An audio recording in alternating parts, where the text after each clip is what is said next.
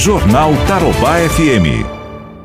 Nós levantamos aqui uma, uma questão sobre atendimento a pets, atendimento a animais, inclusive animais de grande porte, né?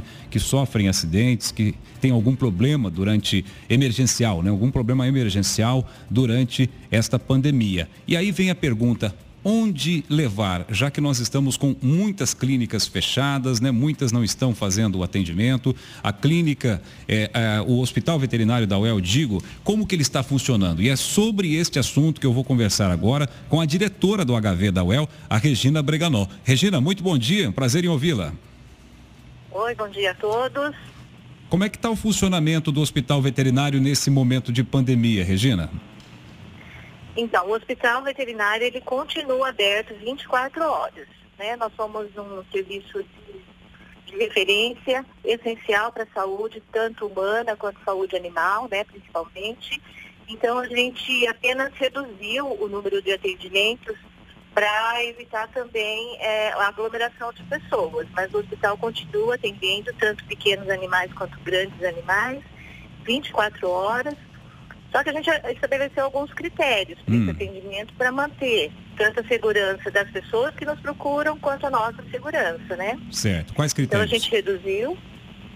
A gente só atende eh, os casos emergenciais, os casos muito graves, onde o animal corre risco de, de morrer. É obrigatório o uso de máscaras, nós não atendemos ninguém se estiver sem máscara. A gente solicita o, manter o distanciamento, pelo menos de um metro e meio dois metros das pessoas, um acompanhante apenas por animal, proibimos a entrada de crianças. A gente sabe que nessa época de pandemia está todo mundo em casa, querendo sair, então parece que quando vai ao veterinário é um evento e tem que ir a família inteira. Não, não pode, é uma pessoa por animal.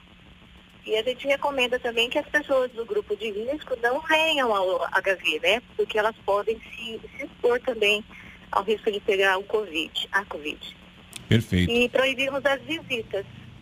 Então, as informações dos nossos animais internados, a gente passa por telefone. Todos os dias os nossos clientes é, atendem e passam as informações dos animais para os proprietários. Ô, Regina, a gente precisa lembrar o nosso ouvinte que o atendimento não é gratuito, correto? Ah, isso é muito importante, pessoal. Não existe SUS para animal. Todos os atendimentos, em qualquer lugar que você for, ele é pago. O nosso também, porque apesar de a gente estar numa instituição pública, teoricamente, né, deveria ser gratuito, mas nós não temos o repasse do governo para esse atendimento. Então, para o hospital manter o funcionamento, ele precisa arrecadar. Então, não, é, a gente entende também que não dá para cobrar um, um, preço de clínica particular, né, porque nós somos um hospital escola, mas também não tem como ser gratuito. Isso é importante para as pessoas terem noção e entenderem que quando elas recolhem um animal, quando elas adotam um animal, elas têm que saber que elas vão gastar com o veterinário né? Então tem que levar para vacinar, tem que castrar, e se o animal ficar doente, ele vai ter que levar ao veterinário e não vai ser de graça. Exato. É, tem muita gente também que leva o animal e abandona no hospital veterinário. E o abandono é proibido.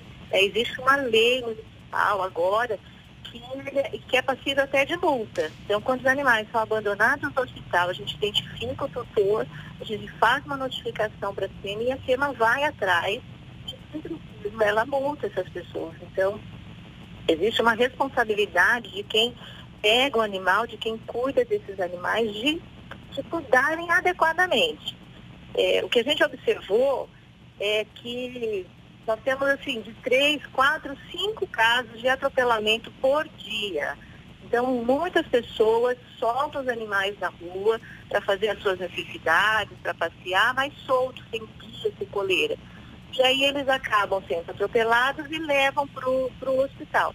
Normalmente esse tratamento ele é caro, porque ele dispõe de às vezes internar o animal ou fazer alguma cirurgia, é um atendimento caro e, e vai ter que ser, ser pago. Então a gente recomenda que não soltem esses animais na rua. Se for, se tiver que passear com esses animais, que sejam, que sejam numa guia. Vocês recebem também animais encaminhados pela prefeitura, é, animais de grande porte ou pelo corpo de bombeiros, eventualmente? A gente vê muito resgate, né? Às vezes de, de cavalos caídos aí em fossas, em buracos. A SEMA também, a CMTU às vezes atende isso. Vocês recebem esse tipo de demanda também? Então, nós, nós não temos nenhum convênio com a SEMA, né?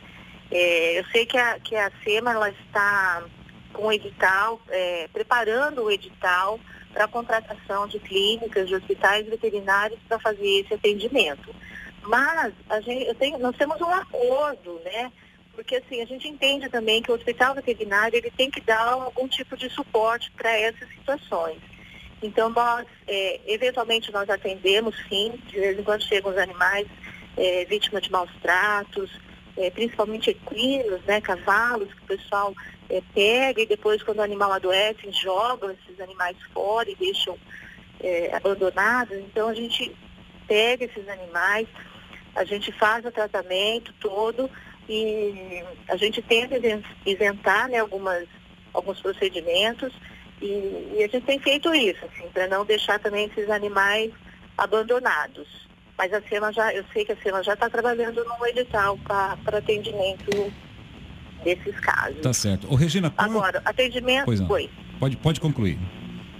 É, a gente oferece também tratamento totalmente gratuito para todos os animais do, da Polícia Militar. Hum. Né, a Polícia Militar ela tem os animais ali da cavalaria e, da, e do canil. Então esses animais a gente já tem um convênio com eles que a gente presta todo o atendimento gratuito para eles. Perfeito. Regina, só deixa o telefone do HV para gente, para as pessoas que quiserem informações. É, o nosso, nosso telefone é 3371 4269. 3371 Só para complementar, posso tirar algumas dúvidas rapidinho? Pois não.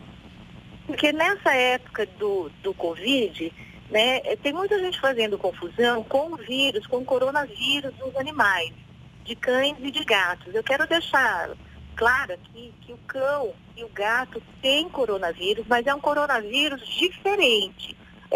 Eles são parentes, são da mesma família, mas são espécies diferentes. E o animal não transmite o coronavírus para o homem. Então, não, não adianta querer tomar aquela vacina do cachorro, que não vai fazer efeito, e também não, não precisa, não se deve abandonar esses animais com medo de pegar o coronavírus, tá? Porque são vírus diferentes. Agora, os cães, por exemplo, eles podem transmitir para o homem como mecanicamente, que a gente fala, né? Então, quando você vai passear com o animal na rua, é, só deve sair com o animal se for imprescindível, porque naqueles casos onde o animal não consegue fazer suas necessidades dentro de casa. Então, sai, dá uma voltinha no quarteirão, volta, imediatamente depois já lave as patas, né, seque bem, para que ele não traga o vírus para dentro de casa. É só nesses casos que o animal pode transmitir para o homem.